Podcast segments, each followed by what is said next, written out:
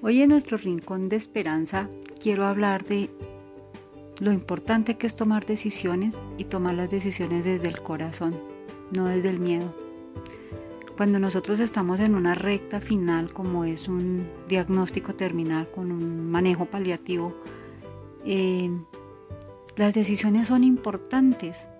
Cuando a mí me ofrecen un tratamiento que solamente me va a postrar, un tratamiento que me va a a dar muchísimo dolor y va también a, darle el mismo dolor a mi familia, pues ahí es donde uno se sienta y se pone y mira, ¿vale la pena este sufrimiento?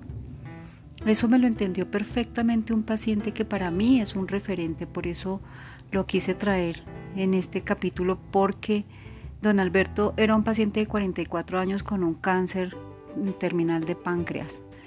Él le iban a hacer un procedimiento derivativo y pues en nuestras conversaciones hablamos que si valía la pena que pasara después a una unidad de cuidado intensivo, el pronóstico no era muy bueno y en cambio en ese momento él no tenía dolor, llevaba una vida bastante digna y pues podía estar disfrutando ese momento presente de una manera diferente.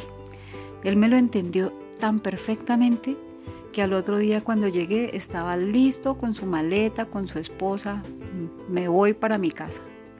Y gratamente, cuando llamábamos nosotros, eh, estaba en el parque con las niñas, estaba en teatro con su esposa, estaba haciendo mercado, bueno, estaba en todas partes.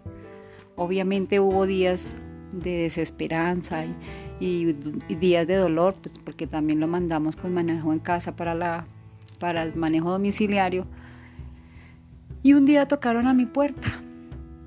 Yo le había explicado a don Alberto que Elizabeth Kubler, que es la psiquiatra que les comentaba a ustedes que, que fue un referente para empezar yo a entender todo esto que estaba pasando en mi vida para dedicarme a esto, eh, ella decía que el cuerpo era como, como una crisálida. Cuando uno tiene una enfermedad terminal y está ya en todo el proceso de la muerte, es abrir las alas y pasar a una, a una situación muchísimo mejor.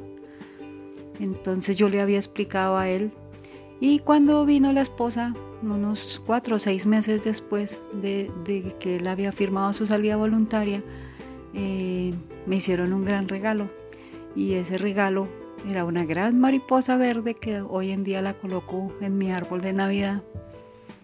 Y él me daba las gracias y me decía, que él había entendido también eso, que esos cuatro o cinco meses que había vivido con su familia había dejado resuelto el tema legal, había dejado la carta que les iba a leer a sus nenas el día que cumplieran 15 años, las palabras que le iba a decir a sus yernos cuando se fueran a casar sus hijas.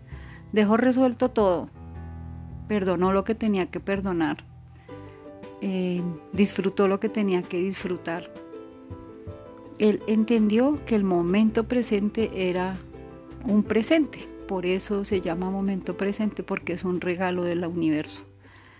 Él lo entendió, lo vivió y para mí fue muy grato ver a esa esposa extrañando a su esposo, pero desde el amor, porque lo que ellos escribieron en ese capítulo, en esos meses, fue puro y físico amor.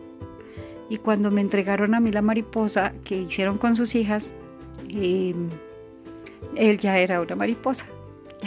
Yo siempre que recuerdo esta anécdota la recuerdo con cariño y, se me tiembla un poquito la voz porque, porque yo ahí me di cuenta que, que si nosotros logramos entender esta información, eh, nuestra vida es muchísimo más amorosa y más placentera y que una persona que tenga un diagnóstico terminal de alguna manera nos lleva ventaja a los que no tenemos un diagnóstico porque ellos tienen ya el temor y la conciencia de que están en su recta final y definitivamente nadie sabe quién está en la recta final. Podemos ser nosotros mismos.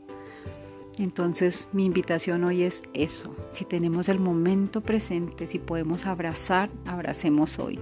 Si podemos darle el beso y decirle, oye, yo te quiero, démoselo. Si podemos compartir una película, miremosla. Si podemos hacer cualquier gesto que venga desde nuestro corazón, que venga desde el amor, no se lo guarden, entréguenselo a ese familiar que ustedes quieren, a ese ser querido. Entréguenselo, todo lo que venga desde el amor es bien recibido en esta situación.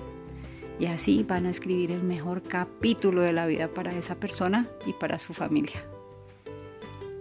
Quiero que sepan que los quiero mucho y nos vemos en otro capítulo más cortito.